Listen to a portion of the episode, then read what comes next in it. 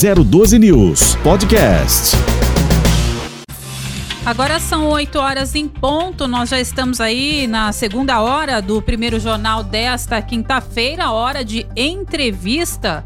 É, hoje nós vamos conversar então com a Débora Kimura, ela que é pedagoga e vai representar aí a, a classe, digamos assim, nesta data é, de hoje, 20 de maio, hoje que se comemora o Dia do Pedagogo. Lembrando que você pode participar conosco, o nosso WhatsApp está à inteira disposição e o número é o 996727677.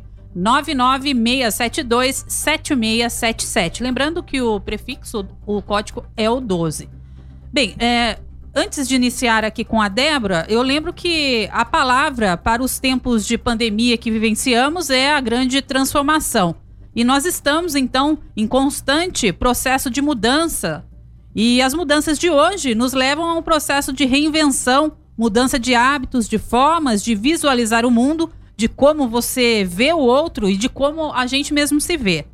Da mesma forma, essa transformação ela vem acontecendo na vida de todo mundo. Uh, há também aí um movimento na educação, uh, nos professores e alunos que desde o ano passado estão se reinventando no processo de ensinar e aprender. Primeiramente, eu gostaria já de é, desejar aqui um bom dia para a nossa convidada de hoje, a Débora Kimura. É, dizer parabéns pelo dia de hoje, Débora nós estamos aí conversando remotamente, vamos iniciar o bate-papo remotamente, lembrando que a Débora, ela está remota é, em casa e muito provavelmente ela vai tirar a máscara para conversar conosco. Aqui no estúdio todos estão de máscara, exceto eu, por esse mesmo motivo eu estou sem, porque todos estão de máscara. Muito bom dia para você, Débora. Bom dia. Parabéns. É Imagina, obrigada. É, é uma alegria estar aqui com vocês, né? É, é muito bom ver pessoas, conversar, não é? Diante desse distanciamento aí tão evidente que a gente está sendo obrigada a, a manter, né? Mas que isso vai passar logo, com certeza. Assim a gente espera, né, Débora? Olha, só lembrando então que hoje é dia 20 de maio, dia em que se comemora o Dia do Pedagogo. E nada melhor do que a gente conversar com uma legítima representante, então, dessa arte, que é a arte de educar, não é mesmo, Débora? E a gente agradece aí por você aceitar o nosso convite e por sua disponibilidade. Então, já inicialmente, eu já quero perguntar para você como vem sendo essa transformação na sua visão. Bem, é, pedagogia, quando se, se escolhe aí esse caminho, né? já é uma transformação, né? Você escolher esse caminho onde a, o significado da palavra pedagogia é criança condução, né? É, hoje, neste momento, o que, que é muito percebido é que o pedagogo tem se reinventado todos os dias e tem sido desafiado a amar ainda mais a profissão, não é? Então é desafio constante. As inovações tecnológicas, as flexibilizações pessoais, é, são desafios e nós estamos vencendo. E temos que ser positivos nesse momento. Não é verdade? Com certeza. Ô, Débora, agora só é, uma questão. Há quanto tempo que você atua como professora e, no seu caso específico, você atua no ensino fundamental? Qual é a faixa etária de crianças, alunos que você é, alfabetiza? Eu atuo na área aproximadamente 7, 8 anos, né? Já atuei em escolas particulares, também na rede pública. Atualmente estou na rede pública, atendo o quarto ano. É, estou lá na IMF Conceição, lá no Jardim Paraíso, em Jacareí. É, e a faixa etária dos meus alunos entre 10, 11 anos.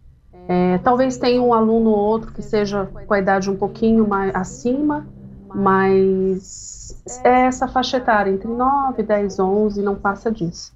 Perfeito. E, Débora, é, a gente sabe que desde que deu início aí a pandemia, vem sendo um grande desafio. Eu mesmo já citei aqui, você já é, pôde também é, ressaltar isso é, com relação à pandemia, aos desafios que a gente vem enfrentando dia a dia, mas no caso do professor, o que, que foi mais difícil? Alfabetizar em conjunto com a tecnologia ou de fato é, alfabetizar, ou tentar alfabetizar as crianças nesse período, seja ela por meio da tecnologia ou não? Porque a gente sabe que é, as aulas aí chegaram a retomar, né? É, nem com todo o, o, o, número exato dos alunos, mas de forma reduzida. Mas o que, que você pode destacar para nós?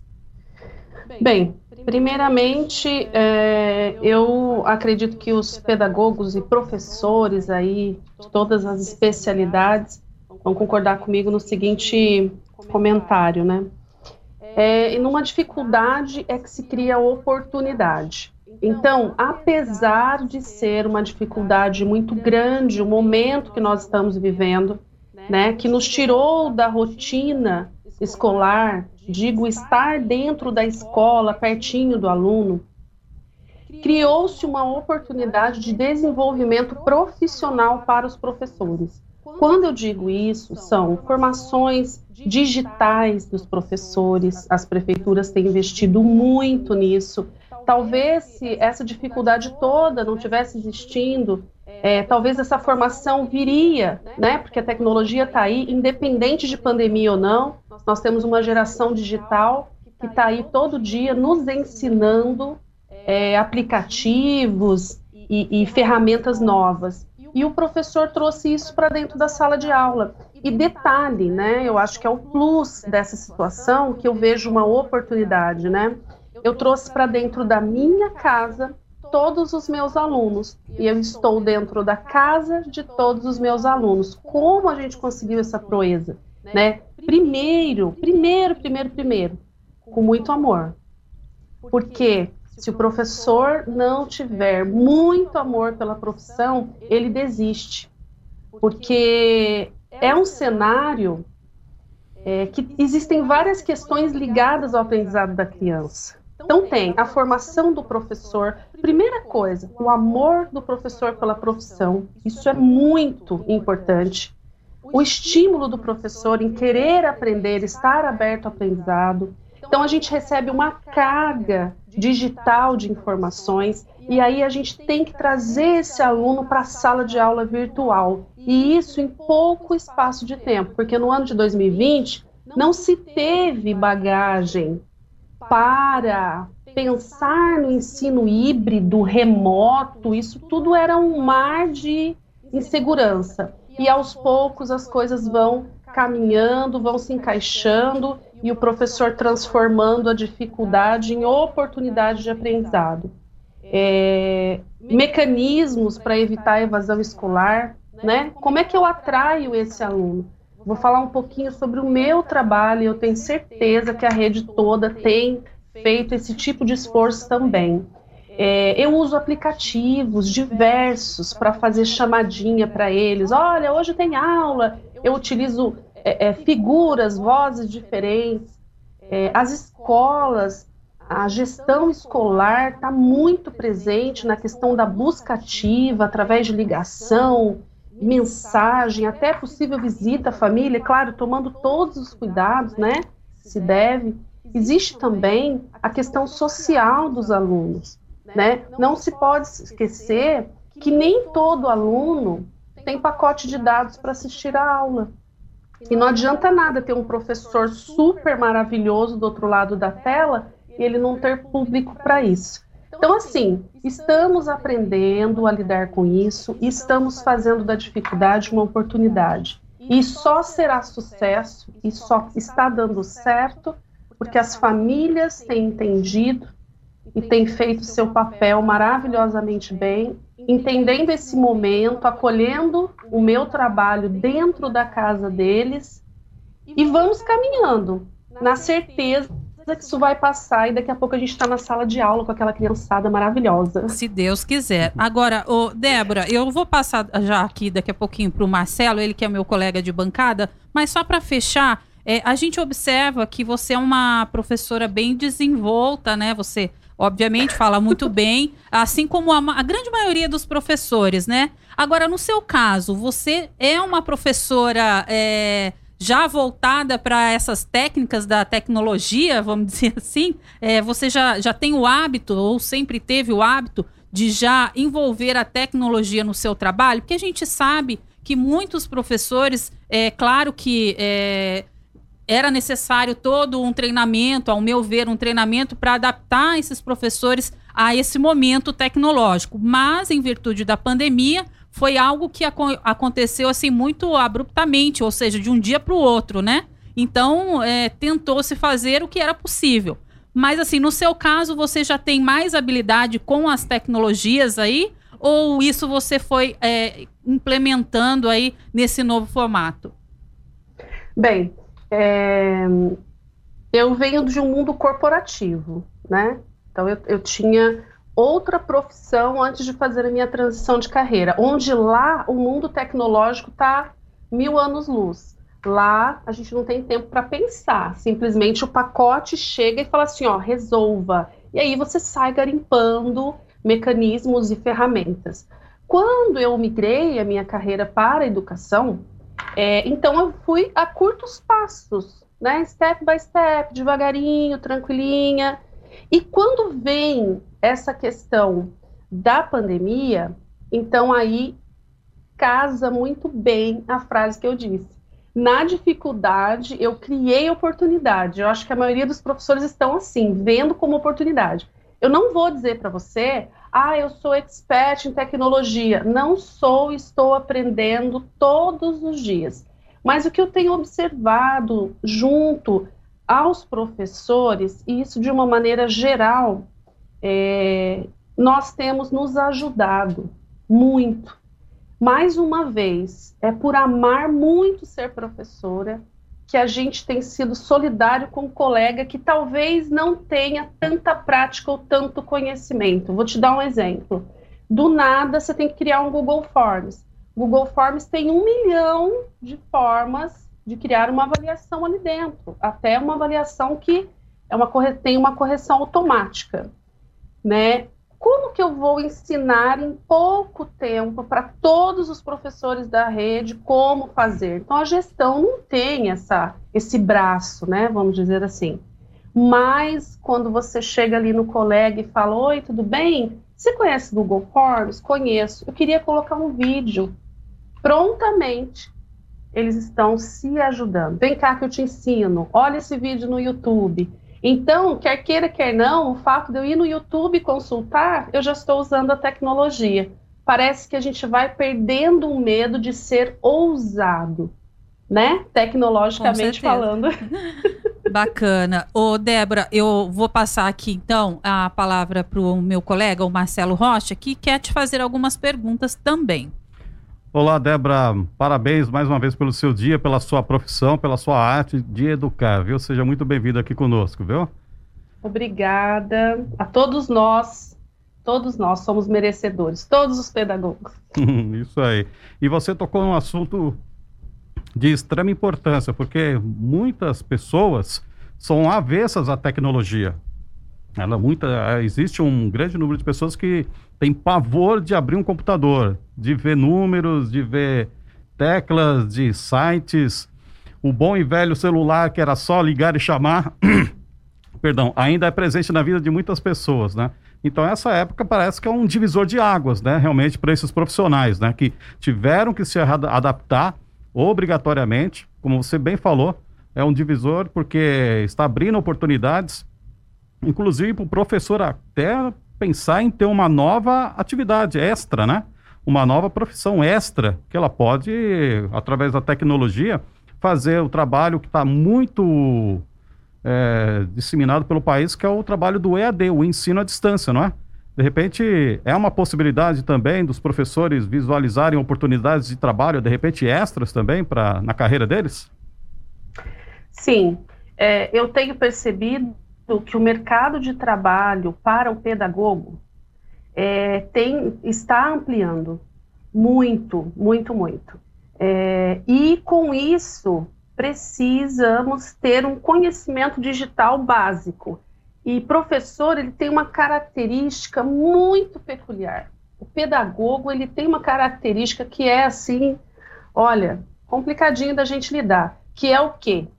Ele é desafiador. Quando ele começa a pesquisar sobre o mercado de trabalho, ele quer entender o que, que a formação dele pode contribuir. Às vezes, e na grande maioria das vezes, não é pelo retorno financeiro, é pelo projeto que nos desafia.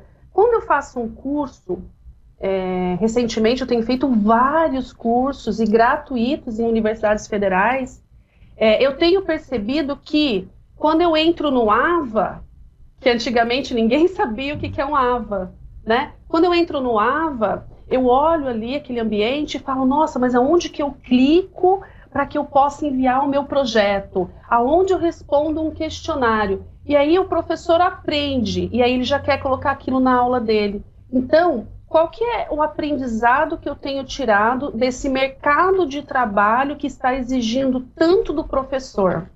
O aprendizado que eu tenho tirado é que nossas aulas nunca mais serão as mesmas. Nunca mais nós vamos voltar a ser o que éramos antes, diante desse desafio digital esse desafio de distanciar as pessoas. O brasileiro tem um carinho, tem um sangue quente, a gente quer interagir, a gente quer olhar, a gente quer pegar. Quantas vezes eu estive distante do aluno na escola, seja por uma entrega de livro, alguma coisa no início do ano, tomando todas as precauções, e me entristece muito quando o aluno olha para você e fala assim: professor, eu queria tanto te dar um abraço, e ele está do outro lado do portão porque você foi levar o material na casa dele.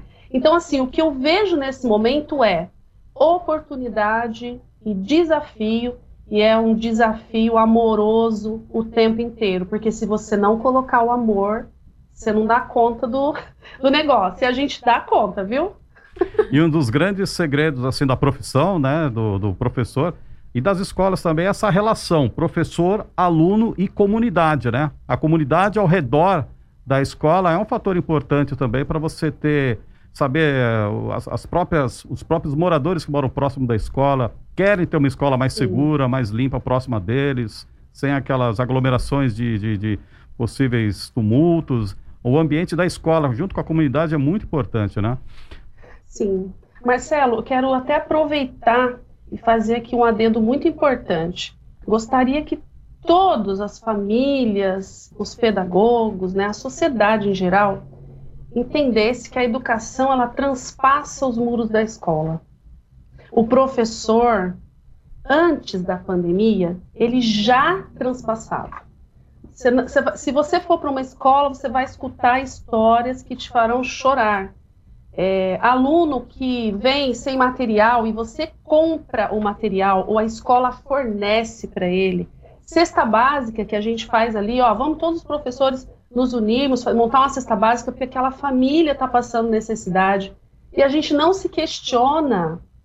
Ah, mas trabalha, não trabalha. Não, a gente não pergunta o motivo, a gente só pensa no aluno. Então, é, a educação transpassa o muro da escola, a gente acaba se envolvendo sim com a questão social do aluno, porque ele precisa chegar para mim alimentado, protegido, é, acolhido, né? Se tá frio, né? Eu uma vez fui fazer estágio em uma escola e eu vi que a perninha do aluno tava russa de frio, russa, russa, russa. Peguei um creme na minha bolsa rapidinho, passei na perninha dele. Como faria isso com meu filho?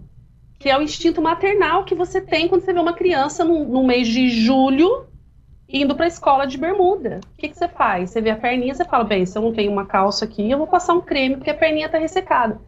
E aí eu fui super chamada a atenção. Não, não pode, não pode colocar a mão no aluno, não, não pode, não sei o quê. Então, existe essa visão de que um limite em que você pode e não pode. A pandemia veio para mudar isso, para dizer o seguinte: olha, ele é um ser e ele precisa de você. E se você precisar ir na casa dele levar o material, vá. Se ele não pode ir à escola, ligue. Ligue apenas para saber como seu aluno está, como aquela família está. Então, é, a questão social do aluno é muito importante. Não adianta você receber um aluno, mesmo remoto, com a cabecinha preocupada ou com fome, que é o que às vezes acontece. Às vezes ele está preocupado com alguma situação familiar ali. É, então o professor recebe essa carga. Outro dia um aluno fez um comentário comigo e eu achei muito pertinente. Ele comemorou muito a chegada de um familiar na casa dele. Muito. Ele falou, professora, o meu coração está batendo muito forte. Eu falei, nossa, que legal, seu coração está batendo, conta pra gente. Isso no meio da aula. Meu tio está chegando.